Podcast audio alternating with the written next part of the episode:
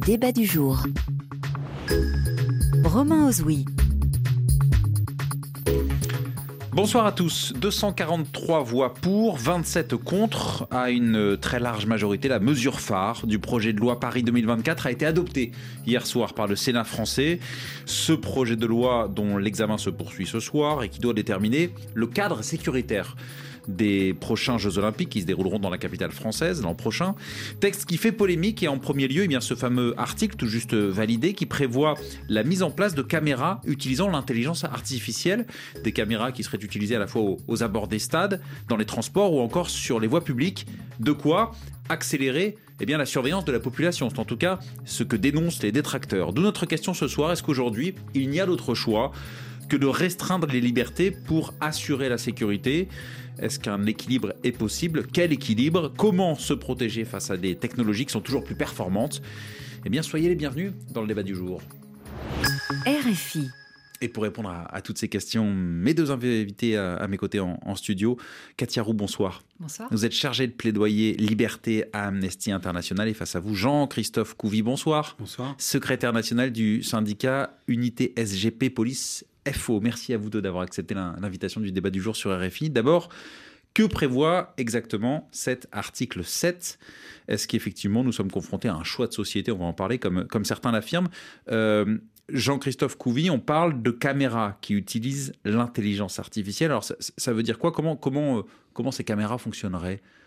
En fait, c'est des, caméras qui sont, j'allais dire, euh, donc qui ont une intelligence artificielle qui a été préprogrammée donc par les utilisateurs où euh, on rentre des informations sur l'infraction qu'on veut détecter.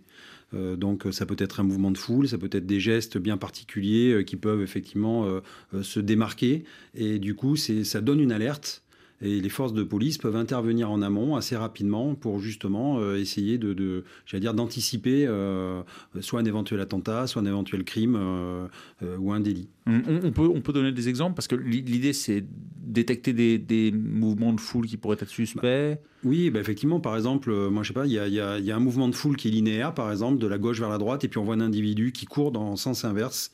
Euh, de, ce flot-là, ou qui se rend vers un objet, enfin un endroit un peu sensible, et du coup ça nous créerait une alerte en disant il y a un comportement qui n'est pas normal. Ça peut être une personne aussi qui fait les 100 pas autour de, d'un endroit bien particulier, qui fait du repérage, euh, euh, qui regarde s'il n'est pas surveillé, euh, ou qui regarde par exemple, tiens pour les pickpockets, regarder les, les, gens attentivement ou dans les sacs à main, se rapprocher, etc. Donc en fait tous ces gestes-là pourraient être identifiés par l'intelligence artificielle, nous créer une alerte, et donc on aurait un opérateur derrière la caméra qui, qui, qui serait là pour vérifier et qui appellerait les, services de police qui sont sur place, et du coup bah, ça nous permettrait nous euh, d'avoir euh, une meilleure efficacité de, placement, j'allais dire de placer des, euh, des personnels, enfin des collègues un peu partout dans des endroits sensibles, et de temps en temps bah, de, faire des patrouilles dynamiques quand on nous dit là on a repéré quelqu'un qui est un peu louche. Hmm. je regarde par exemple le, récemment, tiens la gare Saint-Lazare, pendant la gare du Nord, le, j'allais dire la personne qui a attaqué avec un couteau, bah, peut-être que quelques minutes avant, une caméra intelligente aurait pu détecter que cette personne-là montait, j'allais dire, en pression, euh, euh, avait des gestes euh, vraiment pas très coordonnés et qui allait peut-être passer à l'acte. Mm. Et du coup, on aurait pu envoyer une patrouille en prévention pour, pour faire un contrôle d'identité, par exemple, et puis faire une palpation de sécurité et savoir qui était cet individu. Ça, aujourd'hui, ces, caméras qui utilisent l'intelligence artificielle, ça n'existe pas encore en France? Non, ça n'existe pas. Il y a des caméras classiques de vidéoprotection. en fait, c'est un opérateur hein. qui regarde. Dans, une cinquantaine de villes à peu près. Oui, bien sûr. Bah, la ville, j'allais dire, la, plus mise en avant là-dedans, c'est Nice. Mm.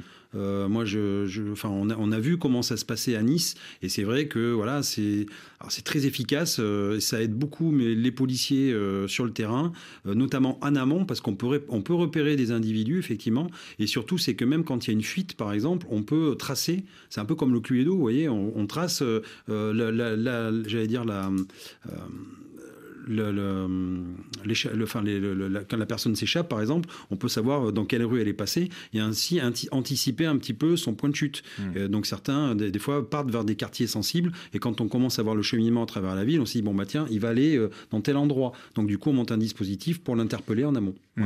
Alors Katia Roux, vous qui êtes chargée de plaidoyer Liberté à Amnesty International France, votre ONG euh, dénonce une mesure qui serait dangereuse concernant ces, ces, caméras augmentées, comme, on dit. Euh, pourquoi dangereuse? Alors dangereuse parce que... Euh, potentiellement, ce sont de véritables risques pour les droits humains. Que ce dispositif euh, va, générer. D'une part, ça soulève plein de questions. D'abord, on a parlé effectivement de euh, la programmation de ces algorithmes qui vont déterminer des événements suspects, anormaux. Qu'est-ce qu'un événement anormal? Qu'est-ce qu'un comportement anormal? Qui dicte la norme? Qui la définit? Qu'est-ce que ça recouvre? Ça pose beaucoup de questions en, premier lieu. Et deuxièmement, en réalité, ce type de surveillance peut porter atteinte au droit à la vie privée. En quoi?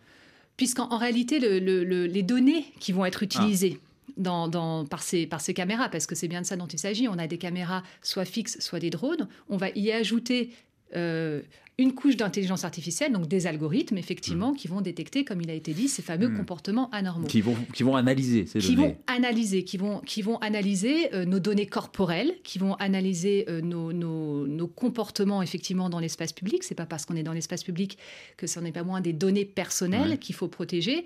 Et le gouvernement, dans la loi, dit quoi? Dit il n'y aura pas de données biométriques utilisées à des fins d'identification. Mais ça va être fiché surtout Ça va être stocké, toutes ces données? Bah, Ces données, alors il y, a plusieurs problèmes. C'est-à-dire que ces données euh, vont déjà, il va falloir entraîner les algorithmes dans un premier temps avec des données personnelles dès l'adoption de la loi. Et puis effectivement, là pour le moment, la loi prévoit de garder en fait ces données jusqu'à la fin de, l'expérimentation. Mais en réalité, ce qu'il faut comprendre, c'est que les algorithmes se seront entraînés hmm. avec ces données. Et il peut y avoir des biais, il peut y avoir des erreurs en réalité. On parlait d'efficacité.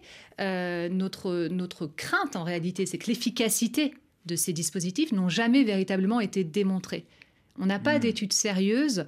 On à, à l'étranger, il n'y a pas des hmm, dispositifs de ce type qui, existent, euh, de ces caméras avec des algorithmes, caméras augmentées?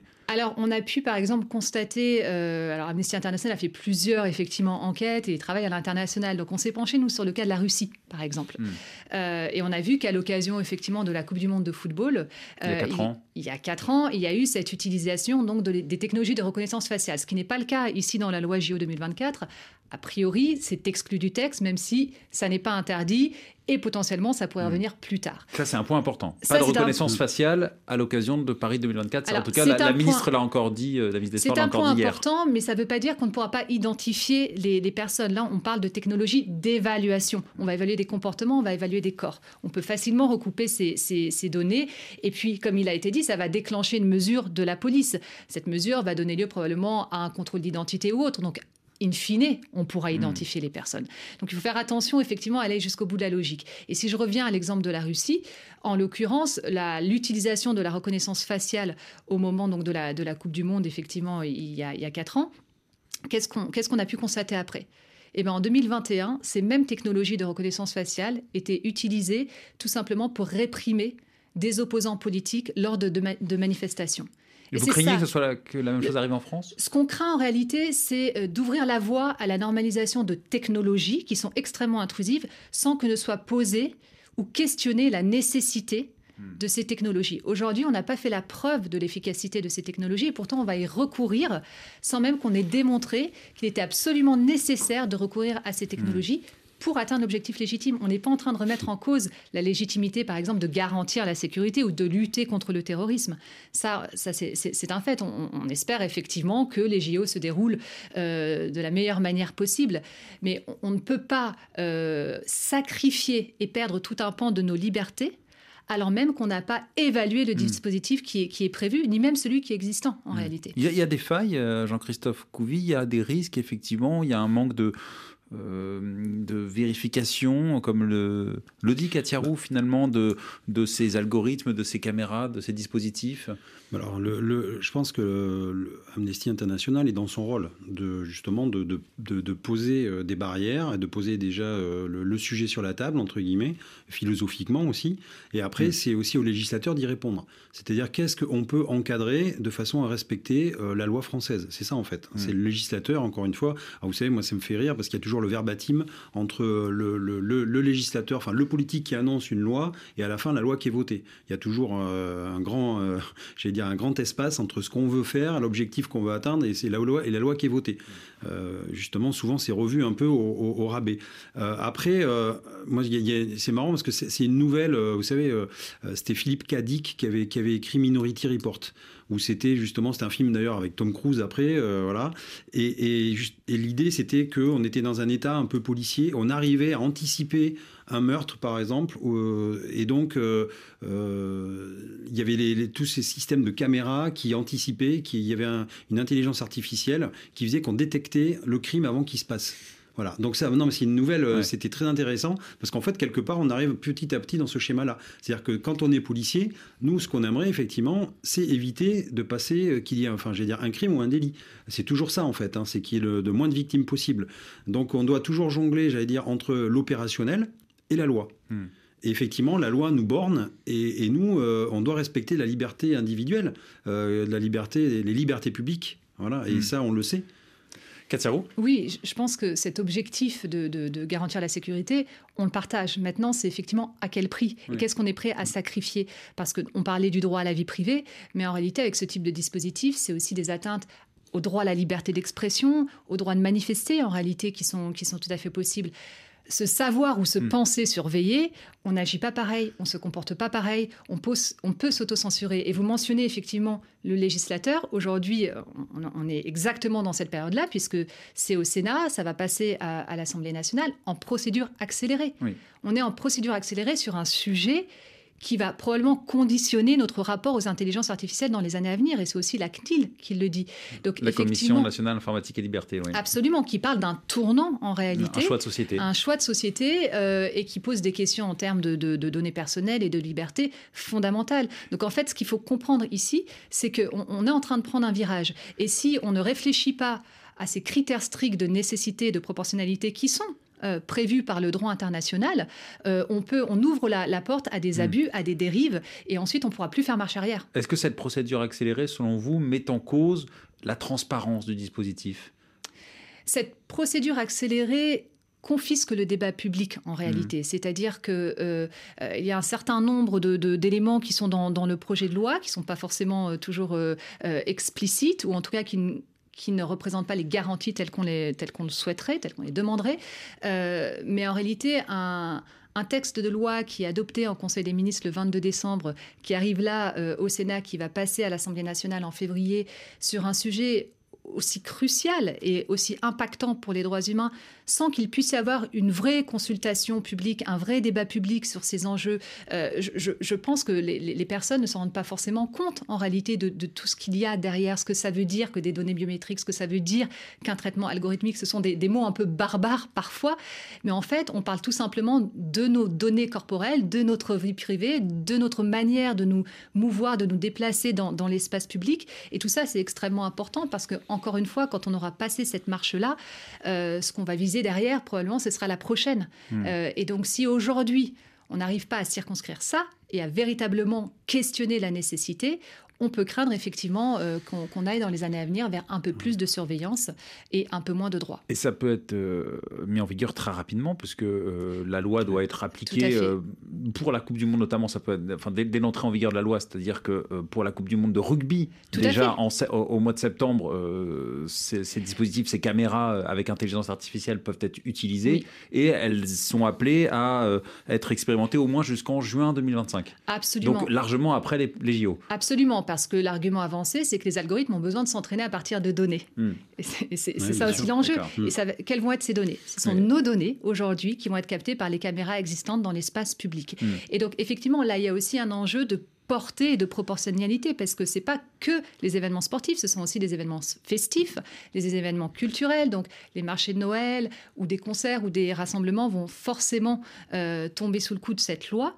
Et donc, d'ores et déjà, en réalité, euh, on, y sera dans cette expérimentation. Mm. Qui n'a d'expérimentation peut-être que le nom, Oui. si effectivement derrière, ça se prolonge jusqu'en juin 2025. On sait par ailleurs qu'il y a une mission d'information de, de l'Assemblée nationale qui a été créée euh, pour évaluer les, les- les- les dispositifs d'utilisation d'images de, de- de sécurité dans l'espace public. Euh, un sénateur a, a d'ores et déjà annoncé euh, qu'il aimerait bien déposer une loi sur la reconnaissance faciale. Donc on voit un petit peu vers quelle direction on, Oui. on- on se dirige, et, et c'est une direction voilà, qu'on qu'on a pris déjà ces dernières années.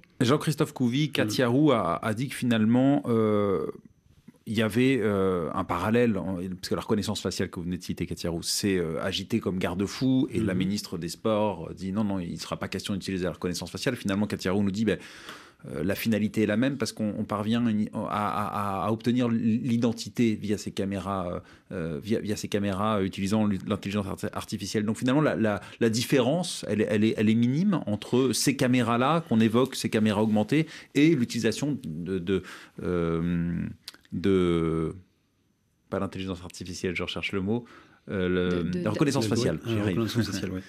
Alors, pour, pour l'instant, on voit bien que la reconnaissance faciale, on n'est pas encore dedans. Même si on, on en parle, après, encore une fois, c'est quel est le but recherché?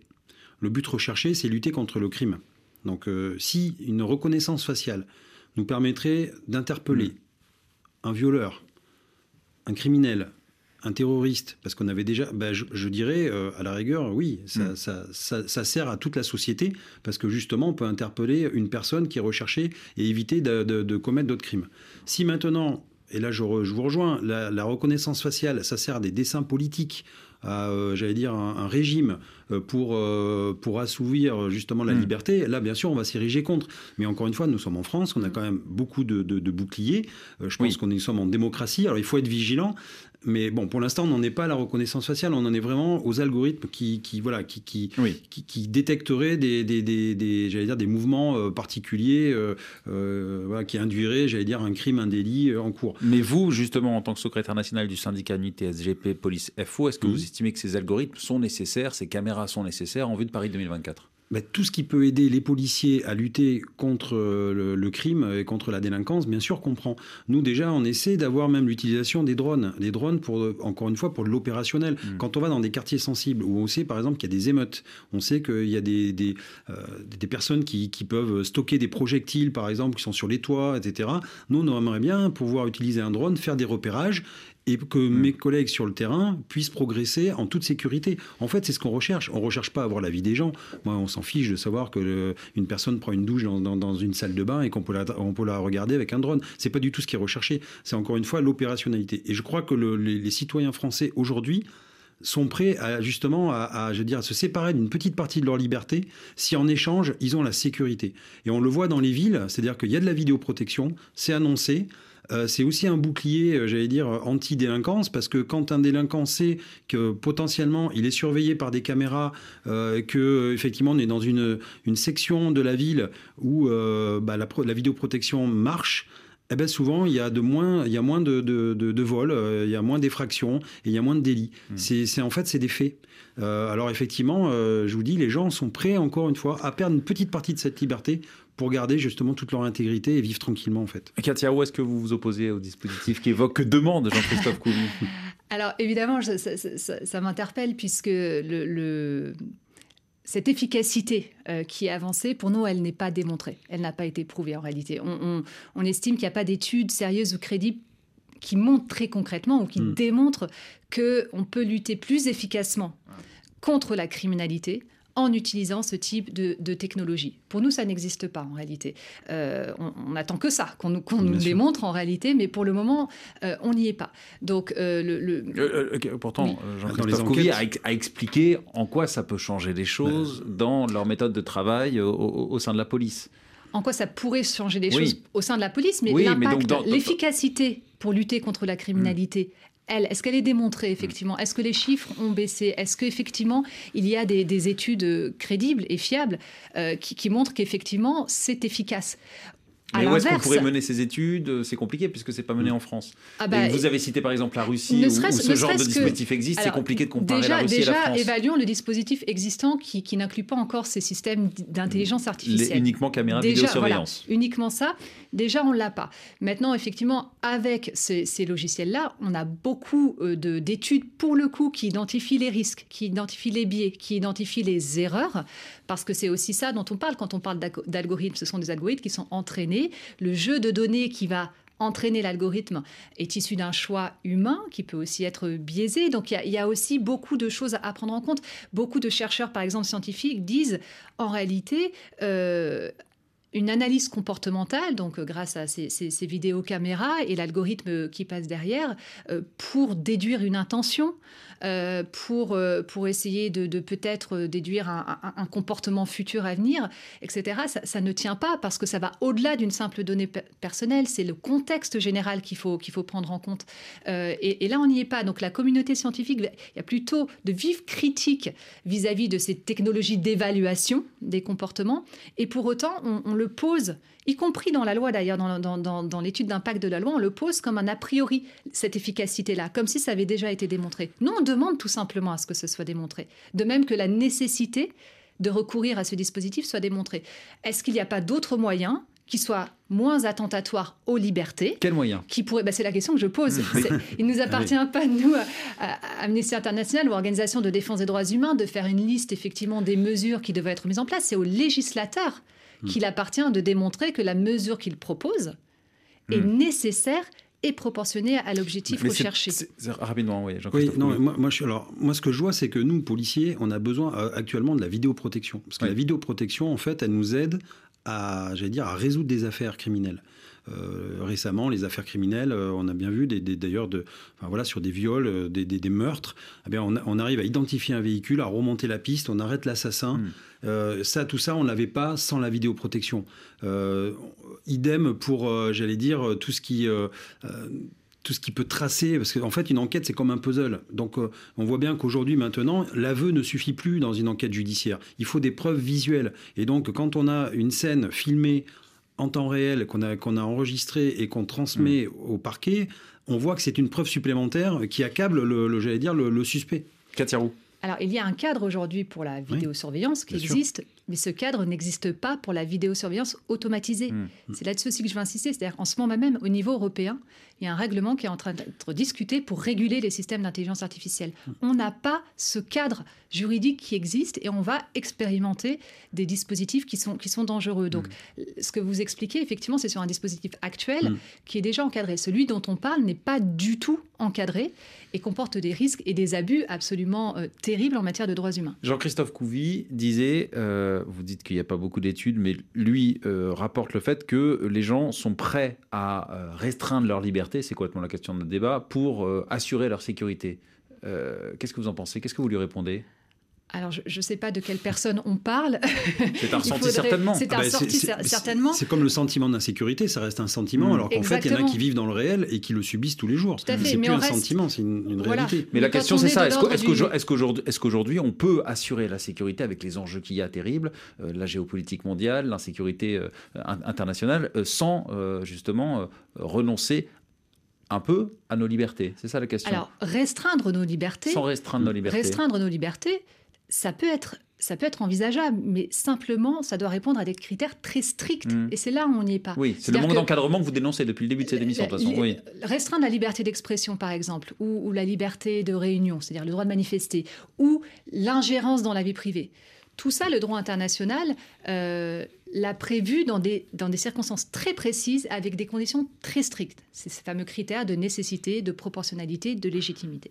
Si ces critères sont remplis, on peut envisager de restreindre ces libertés, mais sous ces conditions-là. Et aujourd'hui, ce qu'on dénonce, c'est que ces conditions-là ne sont pas réunies. Donc euh, voilà, on peut avoir un ressenti sur le fait que les gens sont prêts à. Moi, je peux aussi euh, voilà, euh, parler des personnes qui sont attachées aussi à leur liberté et, qui, ont besoin de garanties, qui ont besoin de poser effectivement un certain nombre de cadres pour que si je sacrifie un pan de ma liberté, euh, ce n'est pas euh, parce qu'on m'aurait euh, assuré comme ça sur la base d'un ressenti que ça va garantir la sécurité. C'est simplement parce qu'on m'aura prouvé qu'il n'y a pas d'autre moyen pour hmm. le faire. Et ça, j'insiste là-dessus parce que c'est... Alors j'insiste, et c'est le, le, droit international qui le dit, et le droit européen également, c'est-à-dire que toute restriction à ces libertés et au droit à la vie privée doit être nécessaire et proportionné. Et on a besoin que le législateur fasse cette démonstration avant de déployer des dispositifs qui peuvent être vraiment, vraiment impactants pour les droits Est-ce que vous trouvez qu'il y a un décalage entre justement ce projet, euh, ces caméras augmentées pour Paris 2024 euh, ce sont des dispositifs qui n'ont pas été euh, évoqués, qui n'ont pas été déployés au plus fort de la menace terroriste en France, par exemple? Bah, Ce qu'on constate là, c'est qu'on on va, on va utiliser euh, potentiellement un événement exceptionnel pour faire passer une mesure exceptionnelle. Hmm. C'est des D'accord. choses qui ont pu être déjà euh, documentées. Euh, effectivement, là, j'avais pris l'exemple de la Russie avec ce passage à la reconnaissance faciale au moment de, euh, de, la, de la Coupe du Monde de, de- de football, par exemple. Là, ce qui se passe avec les JO, c'est qu'effectivement, c'est le prétexte avancé pour pouvoir passer à la marche supérieure.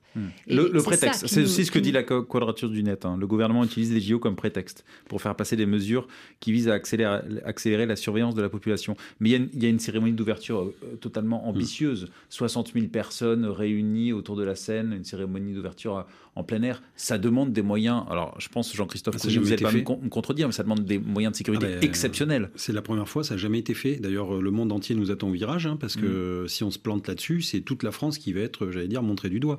Donc on n'a pas droit à l'échec. Et on voit bien qu'il y a une, j'allais dire, une, volonté politique de réussir, que ce soit vraiment une fête, qu'on mette toutes les chances de notre côté pour que euh, ces Jeux Olympiques se passent bien, qu'il n'y ait pas d'anicroche.